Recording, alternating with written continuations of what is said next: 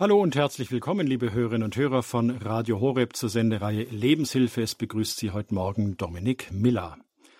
Wie sieht's denn mit Ihnen aus? Hatten Sie schon mal eine Auseinandersetzung, die letztlich vor dem Richter gelandet ist? Vielleicht ein Nachbarschaftsstreit um Obstbäume und Grundstücksgrenzen oder eine Auseinandersetzung unter den Erben eines riesigen Vermögens oder Sie waren einfach in einen Verkehrsunfall verwickelt.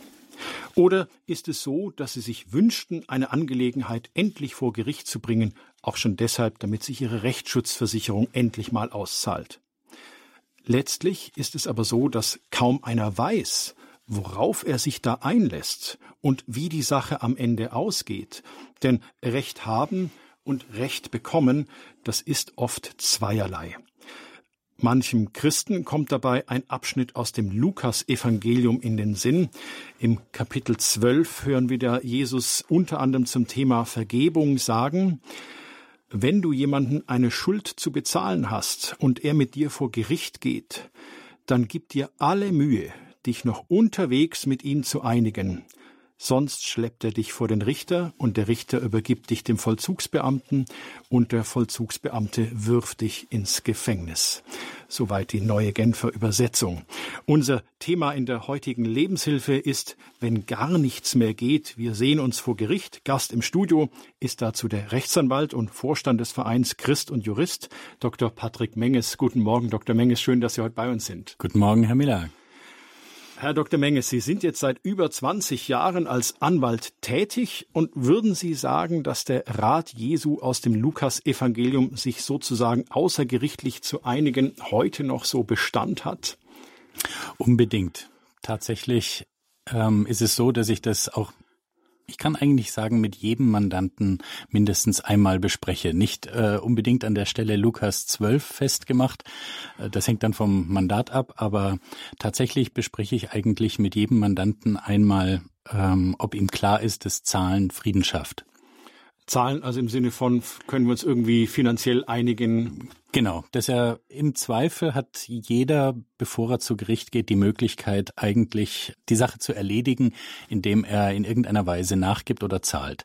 Und ich möchte, dass jeder Mandant, jede Mandantin einmal drüber nachgedacht hat, ob die äh, Erwartungen klar sind, was ein Rechtsstreit auch kosten wird. Ähm, Nerven, Kosten, Zeit, das muss man einfach alles mit einberechnen, bevor man äh, unnötig zu Gericht geht. Und das möchte ich wissen von jedem Mandant, jeder Mandantin, ob Ihnen das klar ist. Wieso denn Nerven? Ich habe doch Sie. Sie sind doch mein Anwalt und Sie vertreten mich und es sind Ihre Nerven. Das denke ich jetzt mal so. Ja, das ist äh, ein sehr guter Punkt und ich bemühe mich da auch tatsächlich sehr, Ihre Nerven zu schonen, wenn Sie äh, durch mich vertreten werden. Aber ich habe zum Beispiel eine Mandantin gehabt, die wurde beklagt. Die konnte sich dagegen ja nicht wehren. Ähm, die hatte ein äh, Grundstück zurückbekommen nach der Wendezeit wurde ihr das Grundstück ihrer Großeltern zurückübertragen. Und die ähm, Käufer, die das inzwischen gekauft hatten, ähm, Parteikader aus der ehemaligen DDR, die wollten da nicht runter und haben äh, geklagt gegen sie. Und die hatte mir mal gesagt, diese Schriftsätze, die da von der Gegenseite kommen, die regen sie so auf, sie möchte die bitte nicht mehr lesen, bevor sie nicht auch meine Antwort dazu neben sich liegen hat. Ich soll ihr also diese Schriftsätze erst schicken, wenn ich meine Gegenantwort dazu formuliert habe und dann erst liest sie das, was die Gegenseite geschrieben hat und jedes Mal, wenn der Blutdruck steigt, liest sie schnell im Absatz daneben, äh, was ich dazu geschrieben habe und dann geht's wieder. Und was kostet das?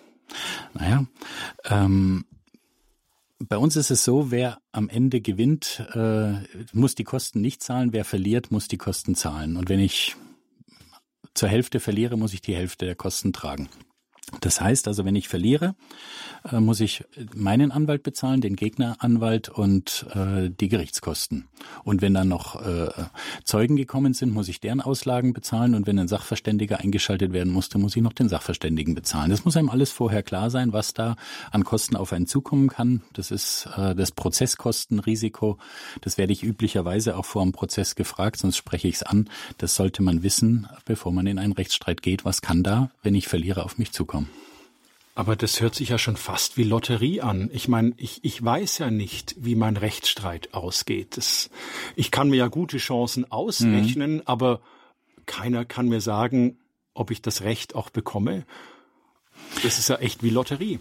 Naja, Lotterie halte ich nicht ganz äh, für das richtige Wort, aber man kann es äh, in gewisser Weise sogar ein bisschen vergleichen. Das stimmt schon. Ähm, ich muss meine Chancen vorher ausrechnen. Und ähm, für meinen Rechtsstreit gibt es vielleicht ein paar Punkte, an denen es haken könnte. Zum Beispiel ähm, kann ich überhaupt beweisen, äh, dass der andere das und das getan hat? Erste Frage. Zweite Frage, wenn ich das bewiesen habe und es so wäre, wie ich sage, habe ich denn dann überhaupt den Anspruch? Das könnte ja äh, rechtlich streitig sein. Habe ich die zweite Wahrscheinlichkeit? Und das dritte ist dann noch, könnte es sein, äh, dass Verjährung eingewandt wird? Und mit welcher Wahrscheinlichkeit wird das Gericht hier eine Verjährung annehmen? So, und dann habe ich drei Wahrscheinlichkeiten hintereinander. Und dann kann ich tatsächlich, insofern äh, sollte man auch ein bisschen mathematisches Verständnis äh, haben, vorher in gewisser Weise eine Chance ausrechnen, äh, wie dieser Prozess ausgehen könnte, wenn ich in all diesen Punkten äh, obsiegen möchte. Also das sind dann schon Gespräche, die mein Anwalt mit mir führt, der mit mir sozusagen diese Abwägung durchführt, welche Chancen haben wir und der mir dann hoffentlich auch sagt, ähm, Herr Miller, damit kommen wir nicht durch, da haben Sie ganz schlechte Chancen, lassen Sie es lieber sein.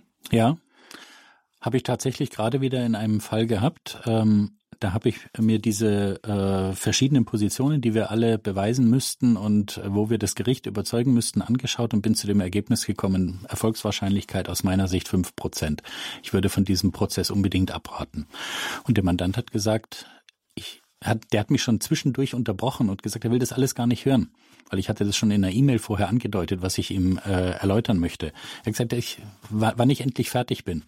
Er möchte diesen Rechtsstreit führen ähm, ist nicht mein Lieblingsumgang mit Rechtsstreitigkeiten. Ähm, ich bin eigentlich gerne äh, auf der Gewinnerseite und empfehle von daher eigentlich auch nur Rechtsstreitigkeiten, wo ich meine, da haben wir eine Chance, das zu gewinnen.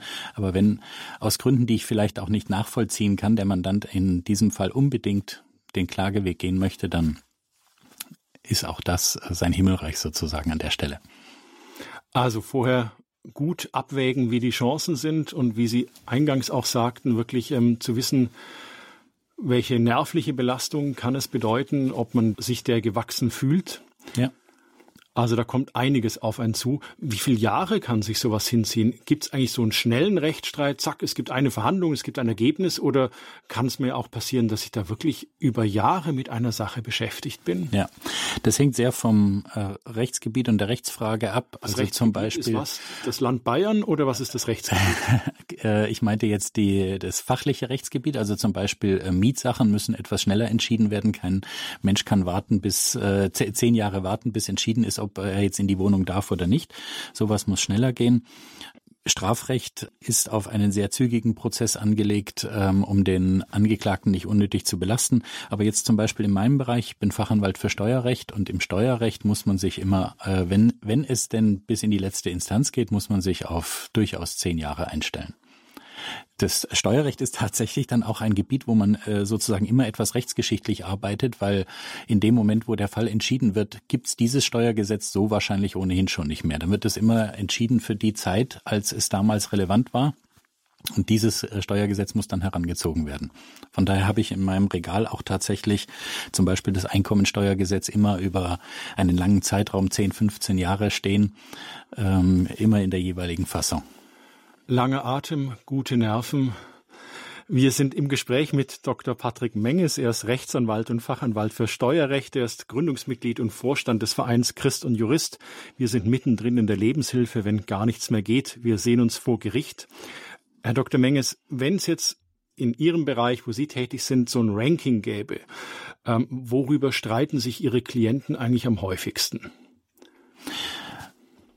Ja, also in meinem Bereich, das äh, ist vor allem äh, Steuerrecht, Markenrecht und äh, Erbrecht. Ähm, Markenrecht ist also, ich darf mein Getränk nicht Coca-Cola nennen. Sonst, sonst würde ich Ärger bekommen. Äh, zum Beispiel und äh, auch nicht äh, so ähnlich, zum Beispiel Coca-Cola, äh, würde ich auch Schwierigkeiten kriegen. Aber sowas zu beurteilen, ähm, das ist dann schon Teil meiner Aufgabe, wo ich berate.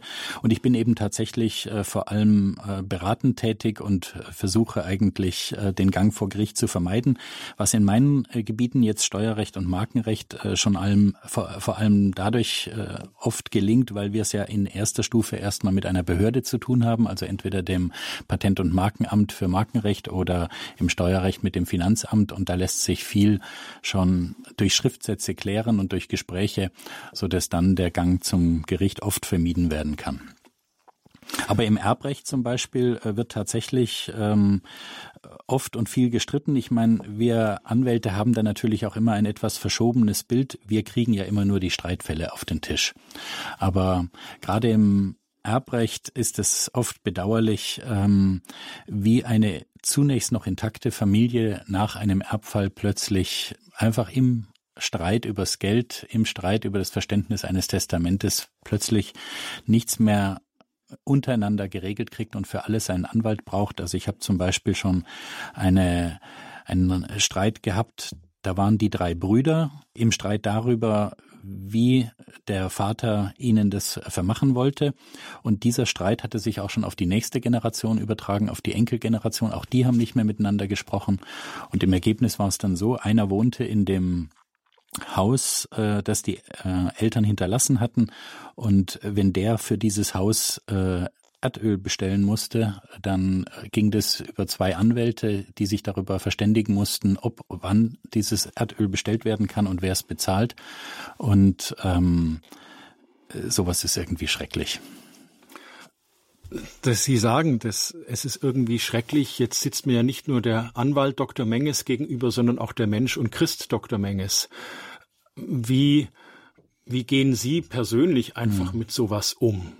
Jetzt, Sie nannten vorhin den Klienten, der sagt, äh, ich habe keine Chance zu gewinnen. Sie sagen ihm fünf Prozent Wahrscheinlichkeit und er sagt, ich will's durchfechten. Oder Sie haben jetzt diese drei Brüder erwähnt. Hm was macht es mit Ihnen als Mensch und Christ und wie schützen Sie sich auch davor? Weil Sie wollen ja abends auch wieder ruhig schlafen und ja, das ja. ablegen. Also zum einen ähm, gehört es für uns zum Beruf dazu, dass man den Streit nicht so nah an sich heranlässt. Das ist ganz wichtig auch für den Mandanten, weil wenn ich den Streit so nah an mich heranlasse, wie ihn der Mandant an sich heranlässt, dann kann ich ihm ja gar nicht mehr helfen, die Dinge etwas von außen zu sehen und äh, neutral zu beurteilen. Dann gerät zum Beispiel diese Chancenbeurteilung vollkommen aus dem Gleichgewicht. Deswegen ist also wichtig, das mit etwas Abstand anzuschauen. Das ist das eine. Und das zweite, ähm, in dem Moment, wo wir eingeschaltet werden, ist es meistens sozusagen schon eine Eskalationsstufe. Deswegen ähm, versuche ich schon zu beraten über die Frage, wann trete ich nach außen auf. Also nur weil ein Mandant zu mir kommt und sagt, er möchte dies und das, heißt das ja noch nicht, dass ich jetzt nach außen auftreten und ein Schreiben an jemand schicken muss. Also wenn jetzt in dieser äh, Erbengemeinschaft zum Beispiel von den drei Brüdern einer zu mir kommt und der erste ist, der jetzt einen Anwalt einschaltet, würde ich nie und nimmer sagen, und jetzt schreibe ich an die Gegenseite, sondern wenn es irgendwie geht, würde ich versuchen, ihn vorzubereiten auf das nächste Gespräch mit seinen Brüdern und sagen, er soll das erstmal selber machen. Und die Stufe, wo dann ich nach außen auftrete, ist dann schon sozusagen die zweite. Wenn es dann soweit ist, dass der Anwalt eingeschaltet ist, dann ist das meistens sozusagen schon ein erhebliches Feindbild auf der Gegenseite. Ja, dann bin ich, ich werde wahrgenommen als der Feind, als der Gegner. Und gerade jetzt in so einer Auseinandersetzung von äh, drei äh, Miterben, die die mittlere Generation sozusagen, ähm, es kommen danach noch die Enkel, da ist äh, liegt's ja auf der Hand, es äh, ist zum Greifen nah, wie dieser Streit sich jetzt auf die nächsten Jahrzehnte auswirken kann. Und deswegen versuche ich da, ähm, das geht auch wieder so ein äh, Stück in Richtung Lukas 12, irgendwie zu vermitteln, den äh, Parteien zu zeigen, sie könnten jetzt äh, diese oder jene Rechtsfrage vor Gericht durchfechten, aber damit ist ja in ihrer äh, in ihrer Familie oder in ihren Familien noch kein Friede eingetreten. Und deswegen wäre mein Ziel zu versuchen, alle irgendwie an einen Tisch zu bekommen und auch dieses Feindbild hier ist ein Anwalt eingeschaltet, abzubauen. Und es ist mir tatsächlich in einem Fall kürzlich gelungen. Da war eine ähm, Schwester und Bruder waren in Erbengemeinschaft und äh, waren so zerstritten, die konnten nur brieflich miteinander kommunizieren, telefonieren ging schon nicht mehr und äh, es war ganz schwierig unter denen. Und als ich einmal, ich habe dann gesagt, ich versuch's mal, ich rufe ihren Bruder an. Und als ich da angerufen habe, der hat mich am Telefon beschimpft. Das war kaum auszuhalten. War es also genau so, wie sie gesagt hatte. Dann haben wir versucht, die Fragen, die zu klären waren, so sachlich wie möglich zu klären. Es ging um steuerliche Themen vor allem. Und irgendwann war dann der Bruder äh, überzeugt, dass ich tatsächlich ordentliche Arbeit mache, hat seinen eigenen Steuerberater gekündigt und hat gefragt, ob ich äh, für beide zusammen die äh, Steuer erledigen könnte. Und das sind dann schöne Erfolge. Das ist, äh, wie ich gerne arbeite, zu versuchen zu vermitteln. Also Sie sind damit nicht nur ein Anwalt, sondern auch Berater, Schlichter, fast schon Begleiter irgendwie. Das ist ein Coaching, was Sie da machen. Ja, es geht schon manchmal so auch ein bisschen in Richtung Seelsorge, das stimmt ja. schon. Ähm, Begleiter, ja, passt. Schlichter passt auch. Ähm, wo man aufpassen muss, ist jetzt zum Beispiel äh, die offizielle Funktion des Mediators kann ich als Anwalt normalerweise nicht einnehmen, weil wenn ich von einer Partei beauftragt wurde, dann bin ich von Gesetzes wegen verpflichtet, alles im Interesse dieser einen Partei zu tun. Wenn die aber sagt, in ihrem Interesse liegt es, dass ich mit der Gegenseite rede, dass ich äh, versuche zu vermitteln, nicht unbedingt das meiste rauszuholen, sondern am Ende möglichst äh, zu erreichen, dass sich die Parteien wieder in die Augen schauen können, dann mache ich das sehr gerne und dann darf ich auch mit der Gegenseite in dieser Weise sprechen. Mm, jetzt noch eine Frage, was Sie da so alles beschrieben haben, wie Sie Leute beraten, wie Sie an die Sache rangehen. Ist es jetzt Patrick Menges und oder ist es ja, so handelt jeder Anwalt. Jeder hm. Anwalt ist verpflichtet, so zu handeln. Also ich will jetzt mhm. auf die Erwartungen so auch der Hörer raus, dass sie denken, ah, jeder Anwalt, den ich nehme, der würde das genau so machen. Oder ist es wirklich eine ganz persönliche Geschichte, die einfach Sie als Patrick Menges so machen? Es ist von beiden etwas. Also grundsätzlich würde ich schon von jedem Anwalt eigentlich erwarten, äh, dass er neben dem aktuellen Rechtsstreit immer auch die Gesamtsituation im Blick hat und äh, versucht, ähm, darauf hinzuwirken, dass am Ende auch wirklich Friede herrscht. Aber wir sagen unter uns Kollegen, äh, da gibt's äh, die scharfen Hunde, die gerne noch Öl ins Feuer gießen. Und manche Mandanten suchen das auch. Ähm, also dazu würde ich mich nicht zählen. Und insofern hat dann wahrscheinlich jeder Mandant auch den Anwalt, der zu ihm passt und oder Anwältin natürlich oder äh, jeder Anwalt, jede Anwältin die Mandantschaft, die äh, zu ihnen passt.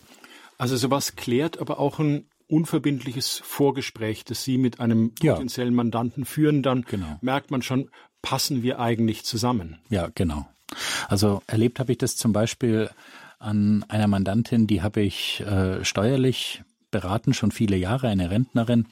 Und ähm, irgendwann kam sie äh, zu mir, machte ein ganz betretenes Gesicht, druckste ein bisschen rum und ich ahnte schon, jetzt kommt was Größeres und äh, dann offenbarte sie mir, dass sie ein Konto in Österreich, Schweiz, ich weiß nicht mehr hat, ähm, von dem ich bisher noch nichts wusste. Also alle Steuererklärungen, die ich abgegeben hatte, waren falsch.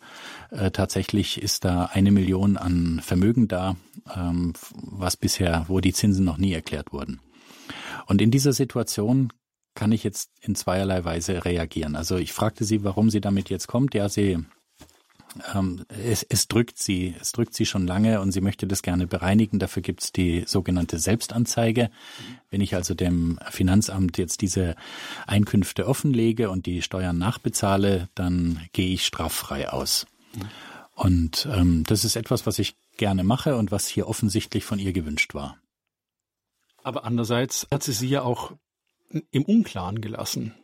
Äh, zunächst, genau. Aber sie war, sie war jetzt sozusagen auf den rechten Weg gekommen und wollte gerne äh, das bereinigen. Und ich weiß von Kollegen, ich habe das tatsächlich sogar schon in Seminaren von Kollegen gehört, die sagen, in solchen Situationen sagen sie immer, Schultern einziehen, Füße stillhalten, ja nichts machen.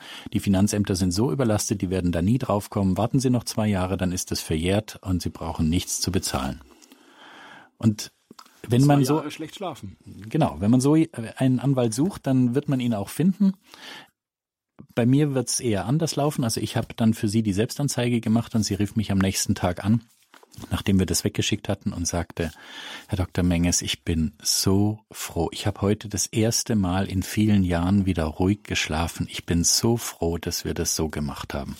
Und da sage ich mir, das passt, das hat den gewünschten Erfolg gebracht. Und äh, diese Mandantin wird mich äh, jemandem weiterempfehlen, der so einen Anwalt sucht und äh, jemand anders, der den scharfen Hund gewollt hätte, der sagt, äh, warte auf die Verjährung, der wird nicht zu mir kommen und der wird einen anderen empfehlen. Und das passt dann auch so.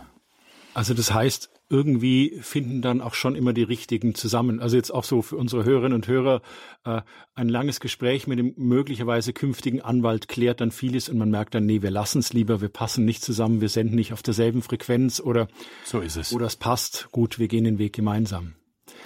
Sie hören die Lebenshilfe bei Radio Horeb. Wenn gar nichts mehr geht, wir sehen uns vor Gericht. Wir sind mittendrin im Gespräch mit Dr. Patrick Menges. Er ist Rechtsanwalt, Fachanwalt für Steuerrecht und auch Gründungsmitglied und im Vorstand des Vereins Christ und Jurist.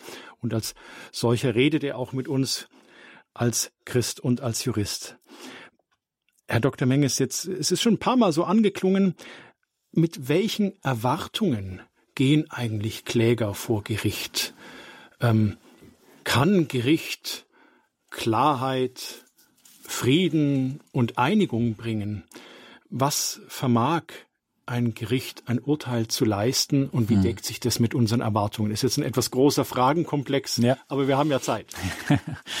also häufig wird mit dem Gang zu Gericht die Erwartung verbunden, jetzt kriege ich endlich mein Recht. Dafür ist ja unser Rechtsstaat da und ich werde jetzt hier Recht bekommen. Ähm, wir haben schon ein bisschen angesprochen, dass äh, schon da könnte es unter Umständen hapern, denn ähm, ich muss verschiedene Dinge davor berücksichtigen. Zum Beispiel kann ich mein Recht denn auch äh, beweisen? Liege ich überhaupt richtig? Äh, da setzt schon die Beratung des Anwalts an. Habe ich denn wirklich recht? Wenn ja, kann ich das auch beweisen? Brauche ich da unter Umständen irgendwelche Zeugen und sagen die das Gleiche auch aus? Oder steht das, was ich äh, beweisen möchte in irgendwelchen Urkunden. Und ähm, das ist sozusagen die zweite Hürde.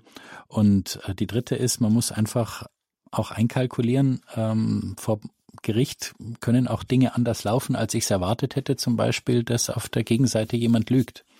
Das ist ähm, etwas, wo ich ehrlich gesagt ähm, lange etwas damit zu kämpfen hatte. Ich habe äh, bei unserer Erwartung, äh, auch meiner eigenen Erwartung an den Rechtsstaat immer gedacht, also Lügen vor Gericht, das geht ja wohl gar nicht. Aber da habe ich Beispiele erlebt, wo ich inzwischen etwas ernüchtert bin.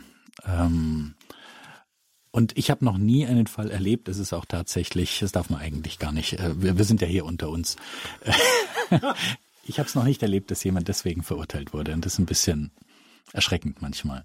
Mhm. Also man muss da äh, schon ehrlich rangehen. Ähm, das Recht und Gerechtigkeit äh, sind schon zwei Paar Stiefel. Ich kann nicht unbedingt erwarten, dass äh, nur weil ich Recht habe, ich das auch vor Gericht bekomme. Ein zweites ist die Frage, was stelle ich mir eigentlich vor unter Gerechtigkeit? Welche Gerechtigkeit meine ich da? Ich denke da auch so ein bisschen an die Zwei-Reiche-Lehre von Luther. Ähm, kurz erläutern bitte. Kurz erläutern. Wir leben in dieser Welt. Das ist äh, das Reich dieser Welt. Und ähm, in der bekomme ich ein Urteil, das ergeht auch nicht im Namen Gottes, das ergeht im Namen des Volkes. Und ähm, das kommt zustande mit den Mitteln, die unser Rechtsstaat hat. Da kommt es darauf an, was steht zur Überzeugung des Gerichts fest. Und da steht eben zur Überzeugung des Gerichts und nicht zu meiner Überzeugung und nicht äh, zur Überzeugung des Gegners. Und dann gibt's auf der anderen Seite die, äh, die geistliche Welt ähm, und die, das Reich Gottes. Und äh, das da gibt's durchaus Berührungspunkte, aber das muss man schon auch äh, trennen. Und wir ähm, gehen hier zu Gericht, um ein weltliches Urteil zu bekommen. Und das ist vielleicht noch nicht unbedingt das, was ich unter letztendlicher Gerechtigkeit verstehe. Bringt Gericht auch Klärung oder also wie sind wie decken sich meine Erwartungen, die ich an ein Gericht, an einen Richter, an eine Verhandlung habe, wie decken sie sich letztlich mit der Wirklichkeit, die am Ende bei rauskommt? Ich meine, ich gehe in einen Nachbarschaftsstreit hinein und sage, äh, der muss jetzt seinen Baum absägen. Hm. Und ich genau. erwarte, dass dann endlich Klarheit ist mit dem ja. Nachbarn und danach können wir wieder über den Zaun ein Bier trinken, so wie früher. Ja, genau. Das war der Punkt, der mir gerade entfallen war. Danke.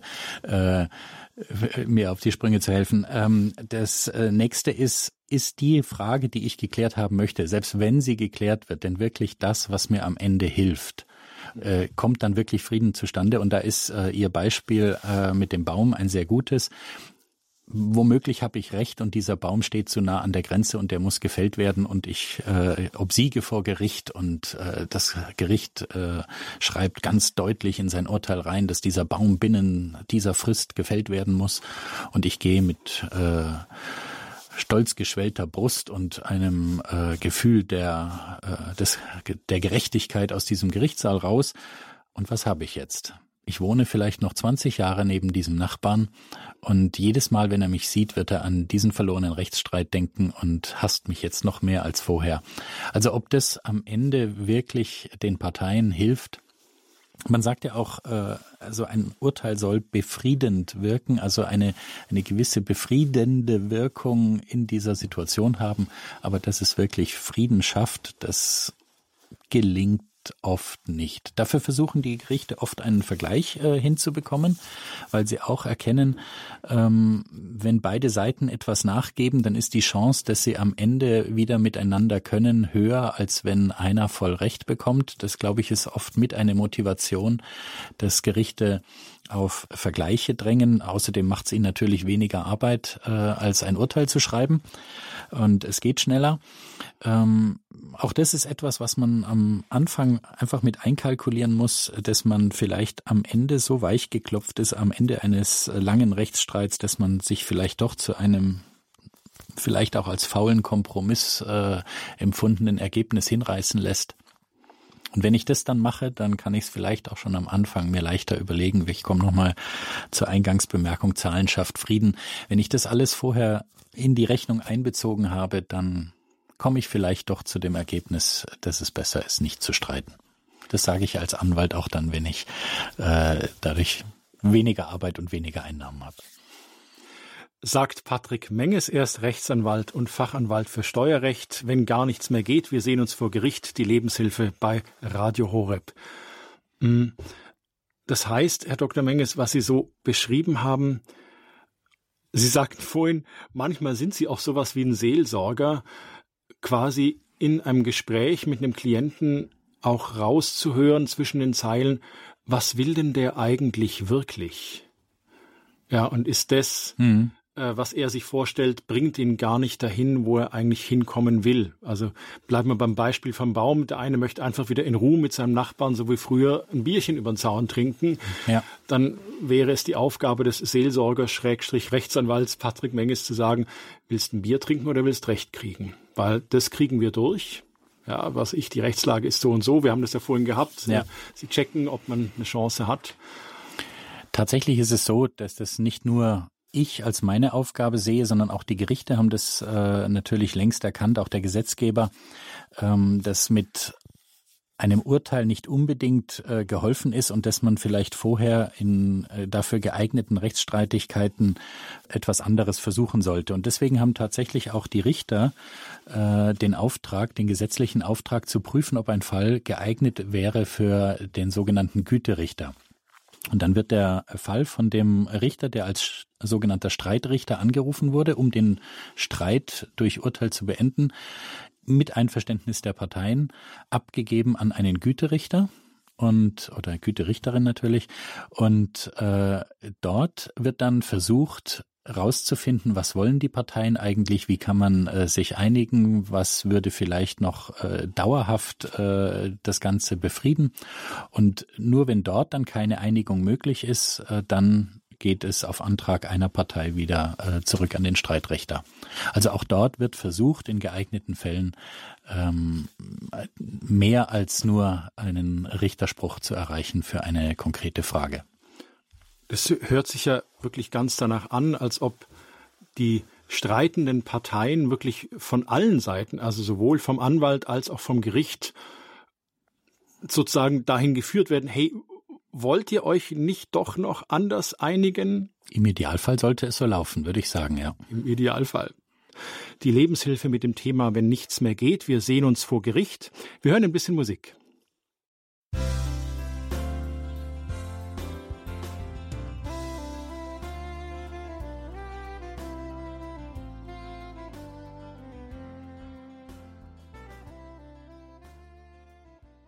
Sie hören die Lebenshilfe bei Radio Horeb. Unser Thema heute, wenn gar nichts mehr geht. Wir sehen uns vor Gericht. Gast im Studio ist Dr. Patrick Menges.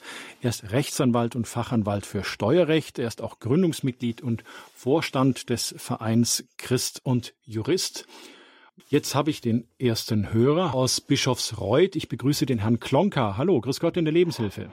Grüß Gott, hier ist Franz Plonka und ich habe eine Frage wegen Erbrecht.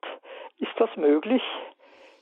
Äh, jetzt schauen wir mal, wenn es, wie gesagt, wir machen hier keine Rechtsberatung. Ja, ja, klar. Ich, darum geht es auch nicht so. Es geht nur um eine persönliche Frage. Also, Herr Dr. Menges, ich habe sechs Kinder und 26 Enkelkinder. Und ich bin, lebe im 87. Jahr meines Lebens. Und jetzt habe ich mir gedacht, ich habe kein großes Geldvermögen, aber es ist ein Haus da, ein altes, ein altes Forsthaus, ganz aus Holz gebaut, ist vielleicht 450 oder 500.000 Mark wert. Wenn es verkauft werden sollte, könnte ich die Kinder nach der Kinderzahl, den, diesen sechs Kindern nach der Kinderzahl ein Erbe vergeben, sagen wir mal ein Kind hat fünf, fünf ja, Kinder, ich verstehe. ein Kind hat drei ich habe es, glaube ich, verstanden. Genau. Ja. Das nennt man äh, Vererben nach Stämmen. Ist jetzt äh, doch ein bisschen Rechtsberatung, aber das können wir ganz schnell abhandeln. Ja, das ist möglich und Sie sind sowieso ähm, in dem, wie Sie vererben, sind Sie vollkommen frei. Äh, um bei unserem Thema zu bleiben, würde ich sagen, ähm, es sollte gerecht zugehen und dafür ist es immer hilfreich, auch hier miteinander zu reden. Und äh, deswegen würde ich empfehlen, äh, machen Sie keinen Überraschungsmoment beim Notar draus, wo Ihr Testament eröffnet wird, sondern wenn es irgendwie geht, besprechen Sie das vorher mit Ihren Kindern und äh, dann wird es für alle die beste Lösung sein, Herr Klonker. Herzlichen Dank, Herr Klonker für den Hinweis und auch, das ist ja das ähm, Vererben mit warmer Hand oder dass man sozusagen genau, keine Überraschung beim Notartermin, sondern man spricht vielleicht vor, vielleicht wollen die Kinder das Haus gar nicht oder sowas. Genau. Die nächste Hörerin ist uns aus Essen zugeschaltet. Das ist die Frau Stürznickel. Hallo, grüß Gott in der Lebenshilfe. Ja, hallo, gut. Also, Herr Dr. Mengels, ich habe folgende Frage. Und zwar geht es gar nicht auf meine Situation, die ist so im Grunde eine ganz, ganz ernste, aber äh, aus meinem Gesundheitszustand heraus. Aber ich habe Anfang der 90er Jahre erlebt, was das Betreuungsgesetz hieß, das da neu durchkam. Davor war ja Vormundschaft. Jetzt ist so, sind so viele Änderungen gewesen. Ich habe einen Betreuer also 2018 aufgedrückt, sage ich mal, bekommen, aber das ist aber nicht mehr. Alles ist praktisch jetzt rückgängig. Das ist nicht mehr der Fall. Mhm. Aber es, dadurch ist mir viel Schlimmes passiert. Ich hätte mich bemüht um einen Rechtsanwalt, der früher auch die Betreuung eines Nachbarn gemacht hat und hat das sehr gut gemacht. Der hat mir gesagt, das sind so viele Änderungen und er ist ja auch älter geworden, es sind ja einige Jahre dazwischen, dass er das gar nicht mehr macht. Wie kann das sein? Ich habe sogar schon äh, zur Konrad-Adenauer Boulevard, wo wir unsere, unsere Gesetze ja jetzt praktisch vom äh, Ihre konkrete Europa Frage haben. Ja, meine konkrete Frage ist, was kann im Grunde ein Betreuer jetzt, was könnte er machen, wenn er auch gleichzeitig ein Verwandter ist und vielleicht auch erbberechtigt? unter dem Gesichtspunkt jetzt dieser neuen Regelung vom 26. Februar dieses Jahres, wenn jemand, den er betreut, so erbärmlich dran ist, dass er tatsächlich lieber sterben möchte, in dem Moment. Oh, da kommen jetzt viele, oder viele Fragen rein. da machen wir ja äh, mehrere Fässer auf. Also grundsätzlich kann äh, auch ein Verwandter ein äh, Betreuer sein und wenn es niemand gibt äh, aus der Familie, der äh, sozusagen ihn kontrolliert, was äh, dann, wenn er ein potenzieller Erbe ist, ja auch nötig wäre, dann kann das durchs Gericht geschehen. Aber ich habe das Gefühl, alle weitergehenden Fragen, äh, die Sie stellen, das kriegen wir hier nicht geregelt jetzt in der Kürze der Zeit. Also, Frau Stürznickel, dann haben Sie Entschuldigung, aber wir haben hier keine Rechtsberatung. Es würde zu tief führen. Der nächste Hörer ist uns aus Berlin zugeschaltet. Herr Müller, ich grüße Sie. Einen schönen guten Tag. Ja, Gruß zurück. Hallo, Herr Dr. Menges. Sie, ich wollte Ich wollte äh, mich sehr bedanken für diese Sendung, die Sie hier machen, für Ihre Aussagen als äh, Jurist. Äh, das muss ich wirklich sagen. Also ich habe kurze Geschichte zu mir. Ich habe in meinem Leben zwei große Rechtsstreite geführt äh, und es war einmal eine Geschichte. Ich habe ein altes Haus gekauft und da waren dann extreme Mängel an den Baumaßnahmen. Und äh, wenn ich das alles mal zusammenrechne, habe ich im Nachhinein dann für mich festgestellt, ich glaube, da sind zehn Jahre ins Land gegangen, dass ich äh, für mich dann festgestellt habe, hätte, hätte ich diese ganzen Sachverständigen und die ganzen Dinge mal, äh, wenn ich das alles nicht bezahlt hätte, hätte ich gleich neu sanieren können. Ja. Ich hätte es mir ersparen können, faktisch. Ja? ja? Also diese Überlegung, die Sie am Anfang getätigt haben, macht es wirklich Sinn und, äh, und was bringt es auch emotional mit sich? Und auch äh, emotional, das ist das Stichwort für den zweiten Rechtsstreit. Es ging um eine Trennungsgeschichte und um die Tochter, um das Thema Sorgerecht und wie wie, wann darf das Kind wo sein. Und äh, ich sage, mein Glauben hat dazu auch heute geführt, dass ich sage, ich würde heute ganz anders agieren. Ich würde heute auch mehr mit diesem Thema Vergebung arbeiten und äh, lieber dieses Friedhafte finden. Und das äh, kann ich also Sie nur bestätigen und möchte das auch nochmal den Hörern äh, sagen, aus Sicht eines, der äh, im Rechtsstreit mal drin war. Äh, viele, viele Dinge, denken wir, können wir uns ersparen. Ja, also vielen, vielen Dank für Ihre äh, tollen Aussagen, gerade als Jurist ja auch, der davon auch finanziell äh, partizipiert, wenn da auch äh, was gemacht wird. Ja, also. Ja. Vielen Dank. Vielen Dank Ihnen, Herr Müller, für diese äh, bestätigenden Worte. Es freut mich, dass Sie das aus eigener Erfahrung jedenfalls rückwirkend, rückblickend so bestätigen können. Ich hoffe, es äh, bietet sich Ihnen noch die Chance, äh, einen äh, potenziellen dritten Rechtsstreit auf diesem Weg äh, besser sozusagen im Vorhinein zu bewerten und äh, bleiben zu lassen. Danke. Definitiv. Vielen Dank. Ja. Danke Ihnen, Herr Müller, für dieses Zeugnis auch. Die nächste Hörerin ist uns aus Bonn zugeschaltet, Frau Kranich. Ich grüße Sie.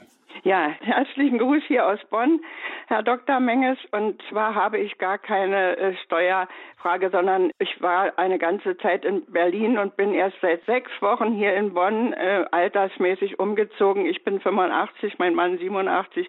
Wir sind zur Tochter gezogen hier in ein betreutes Wohnen und ich habe äh, bin einkommensteuerpflichtig und meine Steuerangelegenheit hat immer ein Steuerhilfeverein in Berlin gemacht. Die haben aber leider hier in Bonn nichts. Wo kann ich nachschauen, um einen netten, kompetenten Steuerberater zu bekommen in Bonn? Hm. Ähm, also es hilft Ihnen die Steuerberaterkammer zum Beispiel, ähm, die wird Ihnen vielleicht nicht im Vorhinein sagen können, ob der nett ist, äh, ob der jung ist, vielleicht schon eher. ähm, äh, und es äh, wird auch dort, äh, wenn es gar nicht unbedingt äh, einen Steuerberater braucht, äh, was ja auch höhere Kosten verursacht und Ihnen ein Lohnsteuerhilfeverein äh, auch helfen würde. Also ja. den gibt's in Bonn sicher auch. Ähm, und wenn Sie gar nicht weiterkommen, dann äh, kann ich Ihnen vielleicht auch irgendwie weiterhelfen über unser Netzwerk. Ähm, weiß ich jetzt gerade nicht, aber ließe sich vielleicht regeln. Äh, kann man denn, wo kann man denn die Zeitschrift Christ und Jurist erwerben? Vielleicht steht da was mhm. drin. Äh, die, eine Zeitschrift gibt's nicht, aber unter www.christ-jurist.de finden www. Sie Kontakt. Das ist alles hinterlegt beim Radio Horeb Hörerservice. Die Kontaktdaten vom Herrn Dr. Menges und auch von Christ und Jurist sage ich am Ende der Sendung nochmal durch, ganz langsam zu mitschreiben. Vielen Dank, Frau Kranich, auch für diese Frage, dass es eben auch Netzwerke gibt, wo man auch einen geeigneten geeigneten Steuerberater oder sowas findet oder eben auch ein Netzwerk wie Christ und Jurist, wo man vielleicht einen christlich geprägten Anwalt findet. Herr Dr. Menges, da sind wir wieder ein bisschen so beim, beim Thema drin. Ähm, Christ und Jurist. Ich meine, die zwei Reiche Lehre Sie, Sie speziell dienen in zwei Reichen. Ja, ähm, Sie stehen immer wieder mit Ihren Mandanten vor einem weltlichen Richter, aber als Christ wissen Sie, die Gerechtigkeit kriege ich bei einem anderen Richter. Mhm. Berühren sich diese zwei Reiche für Sie als Christ und Jurist hin und wieder? Ich glaube, dass das ähm, sogar ständig passiert, aber ein sehr plastisches Beispiel fällt mir ein. Da kam mal ein Mandant zu mir, ähm, der irgendwann festgestellt hat durch einen Hinweis des Vermieters seiner Mutter, dass es der Mutter nicht gut geht. Der Vermieter meldete sich und sagte, die Miete sei nicht eingegangen von seiner Mutter, da stimmt irgendwas nicht, ob er mal nach dem Rechten schauen könne. Der Mandant war hier aus dem süddeutschen Raum und die äh, Mutter war äh, im Westdeutschland und ähm, er ist dann extra dorthin gefahren und stellte fest äh, beim Besuch seiner Mutter, im Wohnzimmerschrank ist stapelweise Post aus den letzten Jahren ungeöffnet. Und die Mutter hatte sich nach der Scheidung einfach geschämt, dass sie mit dem Leben nicht mehr so klar kam und wollte das äh, verstecken und hat es offensichtlich auch gegenüber ihrem Sohn gut verstecken können, dass sie eigentlich nicht mehr in der Lage war, ihre Dinge zu regeln. Und äh, als er jetzt diesen Schrank aufmachte und die ganze Post rauspurzelte, war da auch ganz viel Finanzamtspost drinnen. Und so fand er dann auch raus, warum die Mutter die Miete nicht mehr zahlen konnte. Es war also so, dass sie äh, schon seit vielen Jahren keine Steuererklärungen mehr abgegeben hatte. Und in solchen Fällen äh, schreibt das Finanzamt Mahnungen und wenn darauf wieder keine Antwort kommt, was ja hier der Fall war, dann ähm, äh, macht es eine Schätzung und äh, dann ist die Steuer nach dieser Schätzung zu bezahlen und äh, trotzdem muss man eine Steuererklärung aber noch abgeben, hat sie nie getan.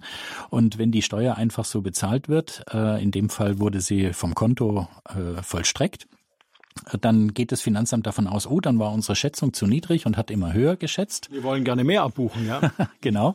Und dann wurden also die Einnahmen immer höher geschätzt und weil immer so hohe Einnahmen geschätzt wurden und sie ja eine äh, Rentnerin war, äh, die wahrscheinlich keine so hohen Lebenshaltungskosten mehr hat, ist man davon ausgegangen, dass inzwischen auch äh, hohe Summen auf dem Konto sich ansammeln müssen, also äh, auch entsprechende Zinseinnahmen bestehen. Damals gab es sowas noch. Und ähm, so ist also die äh, Veranlagungsstelle Stelle aufgrund dieser immer höheren Schätzungen davon ausgegangen, dass hier ein ganz erhebliches Vermögen da sein muss. Und dann gibt es im Finanzamt aber noch die Vollstreckungsstelle und die hat dann die Aufgabe, die äh, ergangenen Steuerbescheide äh, zu vollstrecken. Und äh, die haben äh, recht bald festgestellt, äh, dass äh, da gar kein Vermögen da ist. Und nachdem die Konten alle leer waren, wurde sogar der Familienschmuck schon versteigert.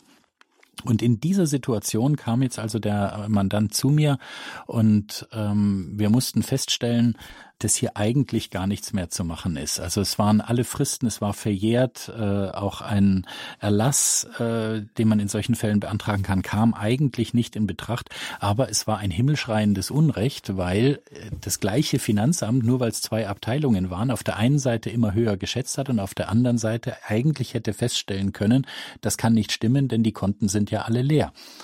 Und ähm, das kann man aber das alleine ist auch, so ist halt das Finanzamt organisiert. Dafür gibt's jetzt auch keinen Anspruch.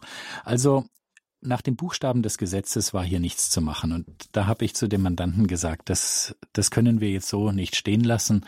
Ähm, hier, hier sehne ich mich nach einer größeren Gerechtigkeit als dem Buchstaben des Gesetzes, vor dem wir hier stehen. Und dann haben wir einen Erlass beantragt, der erwartungsgemäß abgelehnt wurde. Aber gegen so einen Ablehnungsbescheid kann man dann klagen. Und dann sind wir äh, in dem Fall mal äh, zu Gericht gegangen, in der Hoffnung, dass wir auf einen Richter treffen, der äh, den, Urt, den Fall nach Gerechtigkeitsaspekten und nicht nur nach dem Buchstaben des Gesetzes beurteilt. Und der Mandant war auch Christ. Und äh, so weiß ich, sind wir vor der Verhandlung noch äh, betend äh, um das Gericht vorher rumgelaufen und haben ähm, Gott gebeten, einzugreifen und hier Gerechtigkeit geschehen zu lassen. Und dann gehen wir rauf in die Verhandlung und ich hatte schon zu dem Mandanten gesagt, ganz entscheidend ist die, sind die Eröffnungssätze des Richters. Wir müssen ihm in die Augen gucken und dann wissen wir, ob, ob wir es geschafft haben oder nicht, mit äh, dem Schriftsatz ihn zur Gerechtigkeit zu bewegen.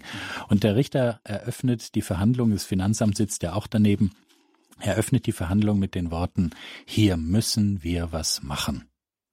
Hier müssen wir was machen. Und ich wusste, das war, worauf wir gehofft hatten und wofür wir gebetet hatten. Und äh, dieser Richter hat sich bewegen lassen. Ich könnte mir vorstellen, Gott hat da auch sein Herz angerührt. Jedenfalls ähm, haben wir dann am Ende sozusagen zwei Drittel gewonnen. Das Finanzamt musste von allem, was es vollstreckt hatte, zwei Drittel zurückzahlen. Und ähm, ich habe dann nachher mitbekommen, dass die Dame vom Finanzamt, die da war, richtig eins auf den Deckel gekriegt hat, dass sie diesen Vergleich äh, vor Gericht akzeptiert hat. Das äh, Finanzamt wollte hier wirklich äh, das hart durchziehen. Und insofern war das ein kleines Wunder, was da geschehen ist. Und da haben sich für mich diese beiden Bereiche Welt und Reich Gottes berührt. Vielen Dank, Dr. Menges. Ganz kurz noch, ähm, Sie sind ja Gründungsmitglied von Christ und Jurist. Was macht dieser Verein? Bringen Sie die zwei Reiche zusammen oder Diskutieren Sie Fälle oder was ja. kann ich mir darunter also vorstellen? Also genau darum geht's tatsächlich, ja. Äh, wir versuchen unser Christsein und unser Juristsein zusammenzubringen. Ähm, ich habe schon ganz früh in meiner Ausbildung äh, gemerkt, äh, das ist ein etwas, was in meiner Brust streitet, das muss doch zusammengehen. Und so war ich dabei, als wir 1997 diese Initiative gegründet haben und uns mit Kollegen zusammengeschlossen haben, die ein Interesse daran haben, sich darüber auszutauschen und auch eben gerade solche Fragen, wie wir es hier haben, zu bewegen. Unsere erste Tagung war zum Thema Recht und Gerechtigkeit, weil das uns natürlich als Juristen auch alle interessiert.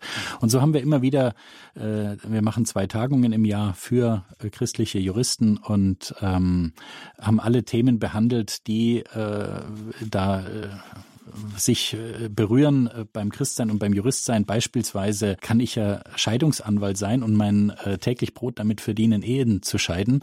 Und in der Bibel steht, das ist ein Bund, der auf Lebenszeit geschlossen wird. Wie gehe ich damit um als Christ, als Jurist? Und das waren alles ganz wertvolle Tagungen, wo wir uns mit diesen Fragen auseinandergesetzt haben. Die Kontaktdaten und die Website von Christ und Jurist, die kriegen Sie beim Radio Horeb Hörerservice oder auch beim Infobutton zu dieser Sendung, wenn Sie ihn anklicken.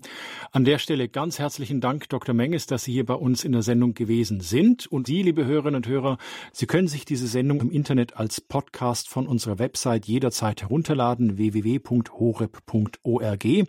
Wenn Sie es mit dem Runterladen nicht zu haben und es eher klassisch mögen, eine Aufzeichnung dieser Sendung auf CD können Sie kostenlos kostenlos beim Radio Horeb CD-Dienst bestellen unter der 08328 921 120. Hier ganz kurz der Werbeblock kostenlos bestellen. Radio Horeb ist rein spendenfinanziert. Sie können es kostenlos bestellen, aber über eine Spende freut sich das Radio natürlich. Es verabschiedet sich Dominik Miller. Behüt Sie alle Gott. Auf Wiedersehen.